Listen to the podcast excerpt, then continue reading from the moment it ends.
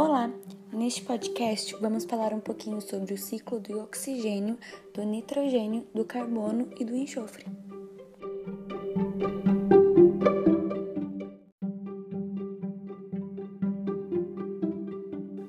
Ciclo do oxigênio.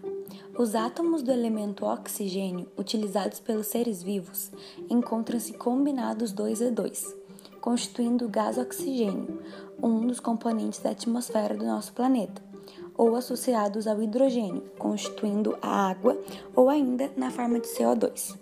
O oxigênio atmosférico, na forma de O2, é captado por plantas e animais para ser utilizado no processo da respiração. Nesse processo, o oxigênio combina com o hidrogênio, formando moléculas de água.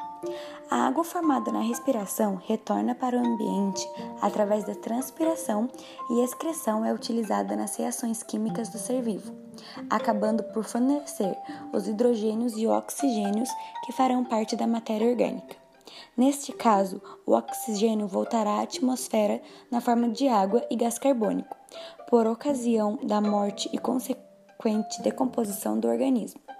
A água pode ser ainda utilizada pelas plantas no, no, processo de fotossíntese. Durante esse processo, as moléculas de água serão quebradas, passando os hidrogênios a fazer parte das moléculas orgânicas sintetizadas, e o oxigênio será liberado na atmosfera, na forma de O2. Parte do oxigênio da atmosfera concentra-se entre 15 e 30 quilômetros da superfície, na troposfera Nessa altura, a radiação solar ultravioleta atinge as moléculas de oxigênio, que ao absorver esse tipo de radiação se quebra liberando átomos de oxigênio. Como são extremamente reativos, esses átomos reagem com outras moléculas de oxigênio, formando o ozônio.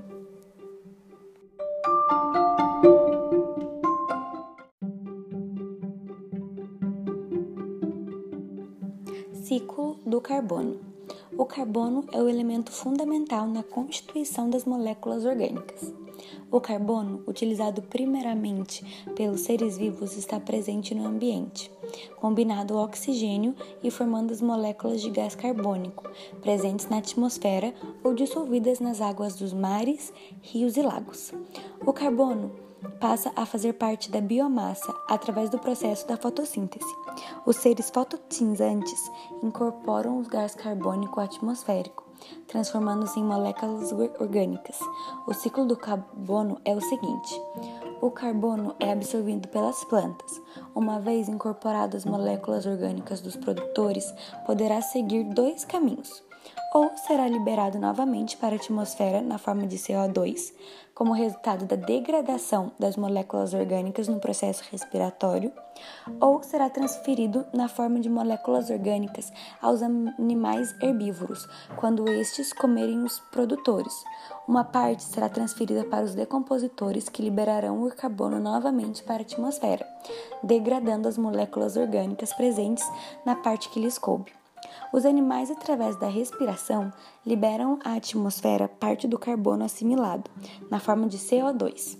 Parte do carbono contido nos herbívoros será transferida para os níveis tróficos seguintes, e a outra parte caberá aos decompositores, e assim sucessivamente, até que todo o carbono fixado pela fotossíntese retorne novamente à atmosfera na forma de CO2.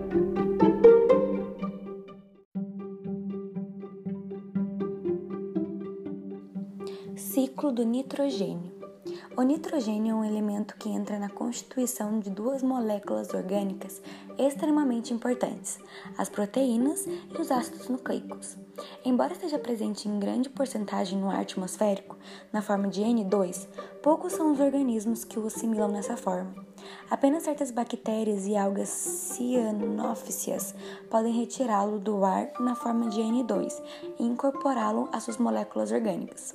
Como consequência, os demais seres vivos dependem daqueles organismos para a fixação do nitrogênio ambiental. As bactérias que fixam o nitrogênio diretamente da atmosfera vivem próximo à superfície do solo. Ao morrer e ser degradadas, essas bactérias liberam seu nitrogênio no solo, na forma de moléculas de amônia. Outros tipos de bactéria transformam a amônia em nitratos, e é nesta forma que as plantas absorvem o nitrogênio do solo, por meio de suas raízes. Os herbívoros obterão nitrogênio ao comerem as plantas.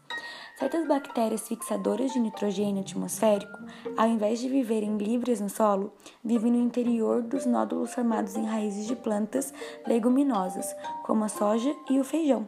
Ao fixarem o nitrogênio do ar, essas bactérias fornecem parte dele às plantas. A rotação de culturas é uma prática recomendável, porque as plantas leguminosas colocam em disponibilidade o nitrogênio para outras culturas. A devolução do nitrogênio à atmosfera, na forma de N2, é feita graças à ação de outras bactérias, chamadas denitrificantes. Elas podem transformar os nitratos de solo em N2, que volta à atmosfera, fechando o ciclo.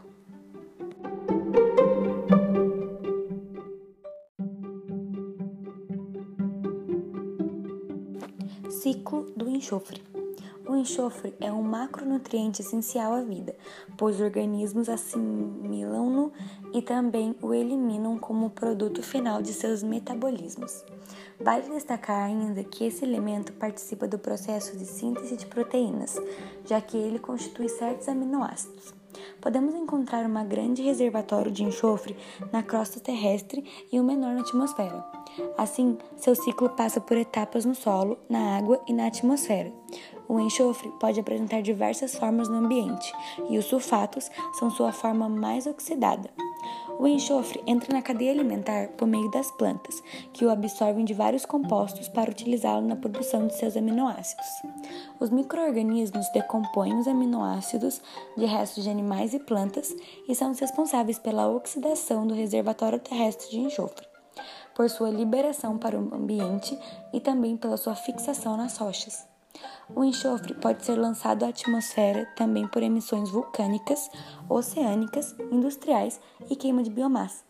Nos oceanos, esse elemento é emitido predominantemente pela decomposição de parte dele presente no organismo de certas algas, formando um reservatório de compostos de enxofre que é parcialmente perdido para a atmosfera. Assim que chega à atmosfera, o enxofre logo passa por um processo de oxidação. Diversos processos físicos e químicos estão envolvidos em suas transformações na atmosfera.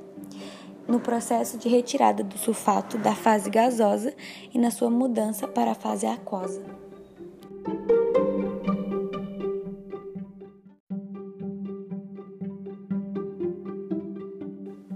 Oi, eu sou a Maria Eduardo Ortiz e esses são alguns, resumidamente, dos ciclos biogeoquímicos. Tchau, tchau, até a próxima!